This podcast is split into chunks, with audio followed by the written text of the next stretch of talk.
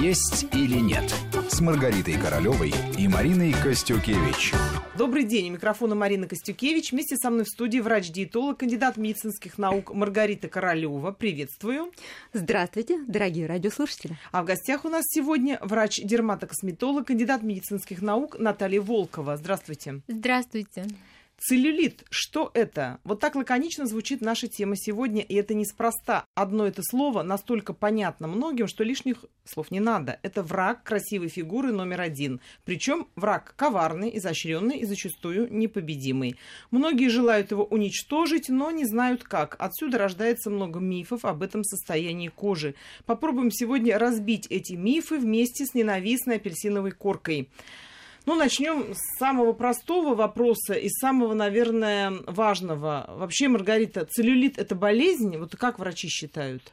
Все зависит от стадии целлюлита все-таки. А, целлюлит то есть это может это... быть и болезнью? Это может быть болезнью, но все зависит от того, насколько все запущено. Угу. Безусловно, каждый из нас хочет быть и стройной, и красивой, иметь хорошую безупречную кожу, а, в хорошем тонусе, особенно сейчас в сезон, когда сезон является пляжным, хочется обнажиться и уже в полной красе проявить себя.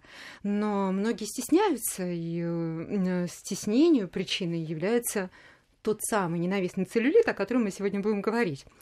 А целлюлит – это принадлежность женскому полу, женскому организму прежде всего и определяется, безусловно, гормональным фоном, а, преимущественным а, преобладанием эстрогенов, э, гормональном фоне женщины. И он как раз и определяет строение подкожной жировой клетчатки. У мужчин целлюлит тоже встречается, да. но редко. Все зависит от того, как питается мужчина и как это питание будет определять его гормональный фон. И нет ли еще каких-то проблем и болезней, допустим, э, гипогонадизма, там, вторичного или первичного, который тоже отразится на гормональном фоне и даст возможность проявиться тому самому целлюлиту, который встречается преимущественно у женщин. Но целлюлит был всегда и во все времена, и по-разному к этому целлюлиту, собственно, и относились. Ну, достаточно посмотреть на картины великих художников эпоху в эпоху Возрождения. Но посмотрите, какие пышные тела, какая кожа, неровная, с большим количеством ямочек. Или позже, например, картины Тулус-Латрека – вот, музей Арсе, посмотрите, во всем э, разнообразии целлюлит в разных проявлениях. Рубинс просто его... воспел его просто. Безусловно. И ведь тогда вы думаете, что парижанки, они страдали, они плакали при наличии целлюлита? Отнюдь нет. Ведь преимущественно и наиболее предпочтительно было иметь именно вот пышные формы. А уж каково состояние кожи было тогда, абсолютно было всем все равно.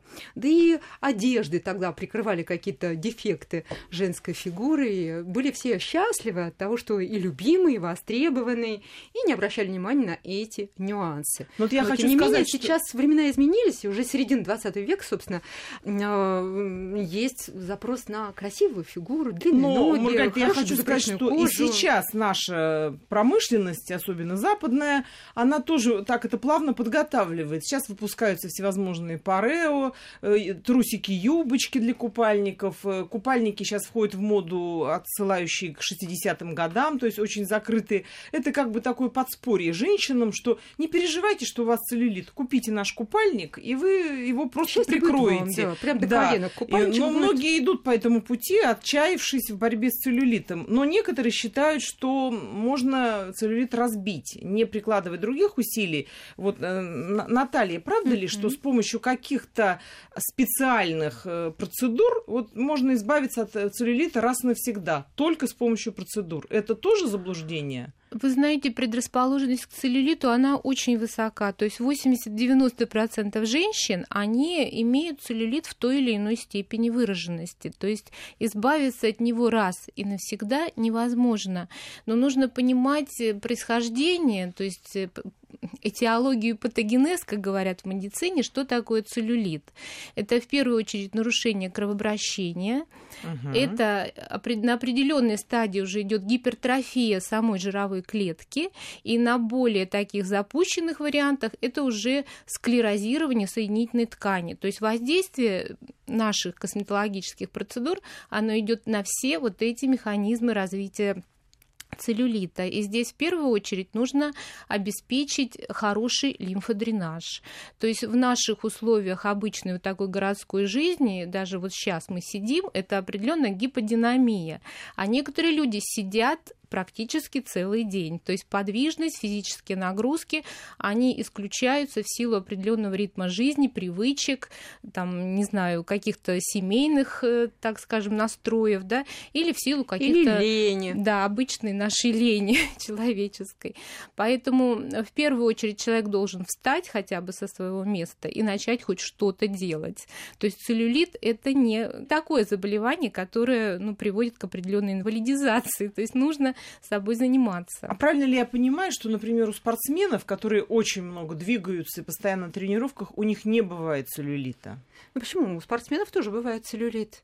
А, все зависит и от вида спорта в том числе. Если а, спорт связан с большой нагрузкой на венозную э, систему, при наличии предрасположенности к тому, чтобы иметь варикозную болезнь, процесс только прогрессирует. Вот именно вот такой вот патологии нарушается венозный отток, затем лимфооток и формируется целлюлит.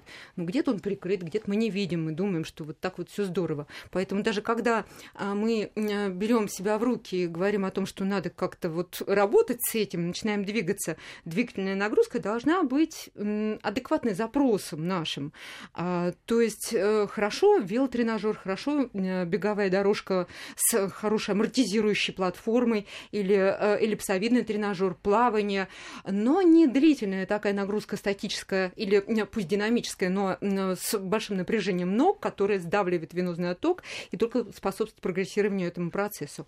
Поэтому спорт спорту рознь. Какой-то спорт улучшает состояние кожи, а какой-то усугубляет некие процессы. Ну вот теперь, если перейти конкретно к мифам, хотелось бы, чтобы каждый из вас э, разбивала или подтверждала устоявшееся мнение. Вот целлюлит – это жир?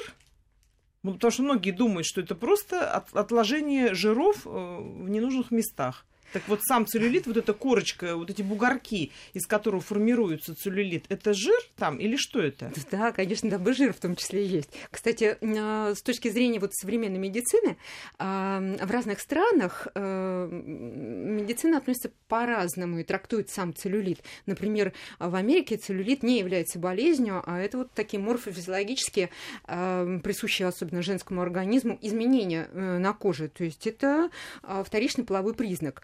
А во Франции вот уже 40 лет как э, здравоохранение признает целлюлит как некое заболевание или воспаление подкожно-жировой клетчатки э, у женщин. Поэтому вот патогенез патогенезом ну, трактовка разная. Опять-таки, э, вот с моей точки зрения как врача, и не только э, моё, моя точка зрения высокого здравоохранения, все зависит от стадии заболевания. Э, что касается вот морфофизиологических особенностей, особенности подкожно-жировой клетчатки и ее строение имеют здесь значение. Э, вся, весь подкожный жир находится в виде групп жировых клеток, и эти группы разделяются соединительными тканами прослоечками. То есть группа жировых клеток находится в ячейках. Ячейки имеют стенки из соединительной ткани в этой соединительной ткани, которые отделяют одни ячейки от других, проходят сосуды, которые питают ячейки а, своими капиллярами. То есть мелкие капилляры отходят от главного сосуда и питают эти ячейки непосредственно а, питательными веществами, кислородом и прихватывают те продукты обмена, которые в составе жировых клеток образуются. А целлюлит – это нарушение кровообращения, прежде всего, и нарушение микроциркуляции, когда нарушается поток компонентов а, полезных питательных а, в состав э, этих ячеек, а причиной тому может быть первичная даже варикозная болезнь, в условиях гипоксии, даже при наличии сохранившихся в объеме жировых клеток, неувеличенных, нарушается микроциркуляция и происходит разрастание соединений соединительной ткани не только э, в виде вот уплотнения этих ячеек, но и межклеточная, э, между клетками жировыми разрастается соединительная ткань с образованием э, там большого количества глюкоза-аминогликанов, которые обеспечивают задержку жидкости. Притягивается вода и задерживается там. А так как вода задерживается, нарушается поток выхода содержимого и состава жировых клеток. Шлаки токсины образуются там. Жидкость, количество увеличивается, плотность ее тоже увеличивается. Происходит давление на соединительную ткань в виде вот этих стенок ячеек, и соединительная ткань начинает разрастаться. Увеличивается количество коллагеновых структур и уменьшается количество эластиновых структур. Плотнее и плотнее с каждым месяцем и годом становится соединительная ткань. То есть ячейки уплотняются и как бы со всех сторон уже окружают эту группу жировых клеток. Они находятся в плену шлаки токсины в количестве увеличиваются, и интоксикация растет жировой клетчатки, и э, те ячейки, которые э, сливаются между собой, либо весьма изолированы, они пробухают через э, кожу становятся видимыми в виде той самой целлюлитной или апельсиновой корочки, которая порой даже через трикотажное белье очень хорошо заметна внешне. Вот так формируется целлюлит. Объем подкожного жира тоже увеличивается в итоге, нарушается отток э, содержимого, увеличивается отек. Это один из э, факторов развития целлюлита через э, патогенез, через нарушение венозного оттока и лимфодренажа. Но есть другая причина формирования целлюлита. А, когда человек э, в условиях гиподинамии ест много, беспорядочно, нерационально, часто прибегает еще к нерациональным диетам, к голодным длинным отрезкам времени с потерей мышечной массы, а затем возвращением а, содержимого только в состав жировой э, ткани, увеличиваются адипоциты сами, они становятся большие, им тесно становится в этих соединительных тканах, э, пространствах, они давят на соединительную ткань. Опять-таки, условиях гипоксии соединительная ткань начинает разрастаться, то есть грубое фиброзное волокно, которые со всех сторон окружают увеличенные группы увеличенных жировых клеток. Нарушается питание этих крупных э, ячеек, групп жировых клеток, нарушается э, отток содержимого из состава этих клеток. Целлюлит только прогрессирует.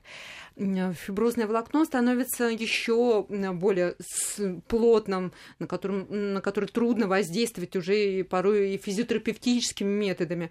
Э, прогрессирует целлюлит, и э, даже даже может привести, особенно целлюлит, когда имеет место в области а, бедер, а, в области ягодиц и нижней части живота, он может оказать влияние на изменение гормонального фона и может привести к нарушению функции яичников и даже бесплодию. Поэтому... То есть не на... нарушение главное не перейти к целлюлиту, грань. а наоборот? Да, поэтому главное не перейти грань физиологичного целлюлита, который не есть болезнь, а просто особенность э, строения подкожной жировой клетчатки женщины, к патологическому целлюлиту, который влечет за собой вот такие вот негативные последствия. Наталья, к вам часто приходят люди, обращаются, у которых, э, ну, может быть, и нет жира-то, но есть целлюлит, ну, худосочные, скажем так, люди с целлюлитом. Такое встречается в вашей практике? Конечно, встречается. Эта проблема такая больше беспокоит, наверное, молодых женщин, потому что им хочется одеть что-то такое обтягивающее, элегантное, и вот тут как бы определенная да, да. неровность поверхности как раз связанная вот с застоем или там лимфатическая система или венозная система нарушена.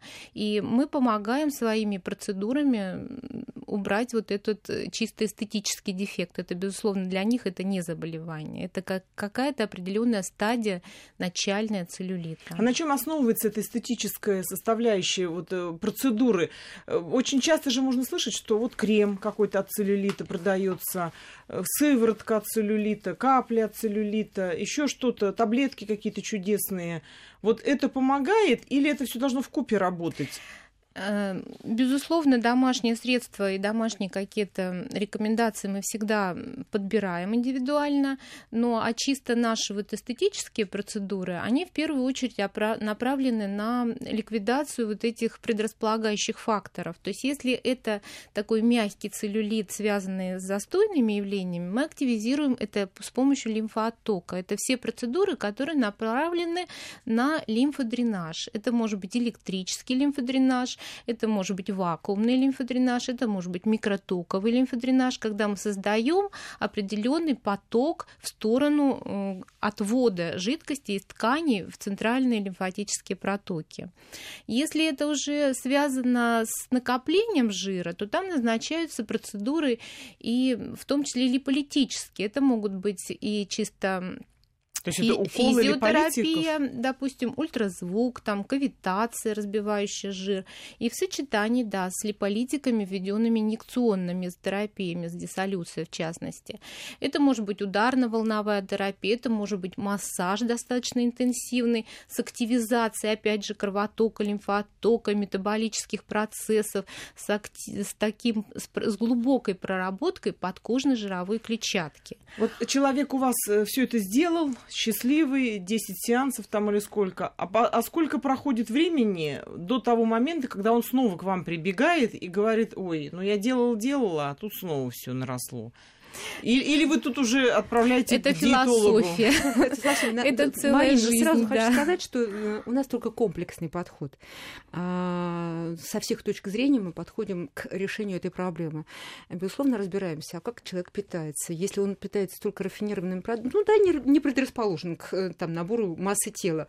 Но рафинированный мусор э, имеет в своем питании а, Считаешь, что он не ну помеха. Что, полезных компонентов мало, а вот этих синтетических ненужных совершенно компонентов в виде э, улучшителей, в виде ароматизаторов, красителей и прочее, прочее, он в состав своей подкожной жировой клетчатки тоже получает. И мертвым грузом все это там э, лежит и накапливается. А как человек, насколько здоровый образ жизни у этого человека, если он физически занимается, это хорошо. Мы просто даем рекомендации, как надо заниматься и каким видом э, физических нагрузках надо отдавать предпочтение, чтобы все-таки локально тоже э, улучшалось э, кровообращение, обеспечивался венозный лимфатический отток, и э, какие упражнения позволят действительно усилить кровообращение в этой зоне. И какие надо дать рекомендации э, человеку для того, чтобы поддерживать те результаты, которые получит человек у нас в клинике. А мы полностью можем человека избавить от целлюлита, дать ему рекомендации, которые позволят ему уже самостоятельно противостоять проявлению целлюлита. Это и э, массажные процедуры, и самомассажные процедуры дома, и всякие рукавички, которые э, надо использовать для усиления кровообращения угу. при круговых условиях. массажных движениях. Ежедневно надо работать над тем, чтобы противостоять. Ну, 3-5 минут поз- может позволить любая женщина э, себе э, дать возможность не э, обрести такие же нюансы проблемы. А, целлюлит может сопровождать человека по жизни, э, ну, как виртуальная такая реальность, но при этом не проявить себя никогда. Еще один миф, что целлюлит образуется только на бедрах и ягодицах. Или это не миф? Это, ну, на лице же не бывает целлюлита, или, скажем, там внизу на ногах. Или это... он еще в каких-то местах может откладываться? Расскажите. Внутренняя поверхность колена, икроножная мышца, живот и верхняя часть живота в том числе. Ага. боковые поверхности тела. А у мужчин тоже и живот, и боковые поверхности тела в том числе. Наталья, Есть вам такие рецепторы, какой кажется э, тяж, тяжелее, вот э, какой кажется фрагмент тела у человека, который Есть поддается? альфа и бета-адренорецепторы, и вот их концентрация в определенных участках тела определяет как раз локализацию целлюлита. Они больше всего находятся в клетках, расположенных на бедрах, на животе, и это, ну и на боках, на руках. То есть в разных э, зонах эта концентрация различная, и, соответственно, эти зоны где больше альфа-рецепторов, они больше склонны к накоплению жира при определенных условиях. Кроме того, есть такие ну, наблюдения, что у женщин, допустим, Средиземноморья а, жир больше откладывается в бедрах, а у женщин северных стран в животе в области живота. Но это все а очень индивидуально. Ну, и, на самом деле, и при изменении считаю... питания это просто определенные привычки в каждой стране питания, которые, может быть, мы еще до конца их не, не знаем изучили, да, ну, да. глубоко. Поэтому изменение питания, даже вот, допустим, у африканских женщин считается, что целлюлита и у азиатских практически нет. На самом деле у них если, кожа поплотнее, Да, потолще. но если посмотреть, а, как, питаются, как питаются японские женщины, это просто здоровое питание сплошное. Поэтому если их перевести в обычные условия, там... И у них попрет И у них будет да, целлюлит. Вот смотрите, э, на самом деле вот японские у нас была, да, э, была госпожа была, Убэ да. Масайо, главный Очень интересные да, вещи рассказывала. префектуре Фукуока, да. Япония. И она говорила о том, что да, у них есть ожирение, но, как оказалось, критерии ожирения у них совершенно другие. Индекс масс тела 22,5, все, диагноз ожирения. Почему вот такое предвзятое отношение к вашему брату, что называется, или сестре японской? А госпожа Масайо говорит, мы монголоидная раса. Вот не случайно она это сказала. Монголоидная да, раса. То есть узкий таз, маленькие, тоненькие Мелкие, ножки, такие, и все, что образуется, они, все да. сверху. Поэтому высокие риски по сахарному диабету второго типа. Почему те, телосложение выстраивается таким образом? У кого-то такой геноидный тип с распределением пре, преимущественным жира в нижней части туловища, то есть грушевидная форма, а у кого-то, наоборот, вот форма яблока. На это строение оказывает влияние все-таки гормональный фон. У каждого из нас есть и женские, и мужские гормоны. Если женские превалируют, то будет Груша. типаж как раз грушевидный. Отложение жира вот по красивому такому женскому типу. Тонкая талия, гитара, да, да и внизу да. попа, ножки. Если все таки мужское, мужские гормоны превалируют, даже и те, и другие находятся в нормальном диапазоне показателей. Мужские превалируют, это будет мужской тип. И именно вот этот гормональный фон будет предопределять и характер питания, и привычки. И я имею огромный опыт э, работы с людьми разного телосложения. Э, и давно уже подмечено и замечено, что женщины с таким мускулистым типом, мужским телосложением отдают предпочтение мясу, острым продуктам, жирным продуктам, а вот и женщины, которые все-таки имеют такой женский тип телосложения, они кушают с преимущественным мучное и сладкое. Мучное сладкое, да. Вот такие вот они мягкие, пушистые в итоге становятся. Но есть мужчины, которые тоже видоизменяются ну, не знаю, футбол, не футбол, наверное, пиво виновато в том, в том числе, что мужчины меняются, меняется их гормональный фон. Мужчины, те, которые отдают предпочтение пиву и часто используют в своем рационе этот продукт. Ну, естественно, рыбка к теряют, нему, к сожалению, чипсики. количество, эстро... ну, количество эстрогенов у них увеличивается, а количество э, тестостерона немножко падает. Поэтому меняется соотношение а в этом причина гормонов здесь в пиве. И да. вот это вот женоподобный э, тип телосложения у мужчины с рыхлостью, таким целлюлитом, который тоже проявляется в виде целлюлита на боках, мы можем наблюдать таких мужчин, таких тоже немало. Вот есть еще одно представление о том, что целлюлит провоцирует гормональная контрацепция. Но здесь имеется в виду и не только контрацепция как таковая, но вообще имеется в виду и какие-то гормональные сбои, и гормональные изменения, в частности, климакс, наверное, поскольку меняется гормональный фон. Ну и подростковый какой-то бывает тоже целлюлит ниоткуда возьмется, когда девочка, например, Всё мы знаем в пубертатном откуда. возрасте, да. Вот хотелось бы понять, все-таки гормональные вещи, насколько серьезно имеют влияние на формирование вот этой апельсиновой корки ненавистной, и можно ли здесь как-то бороться? Ответим на эти вопросы сразу после выпуска новостей. Есть или нет с Маргаритой Королевой и Мариной Костюкевич.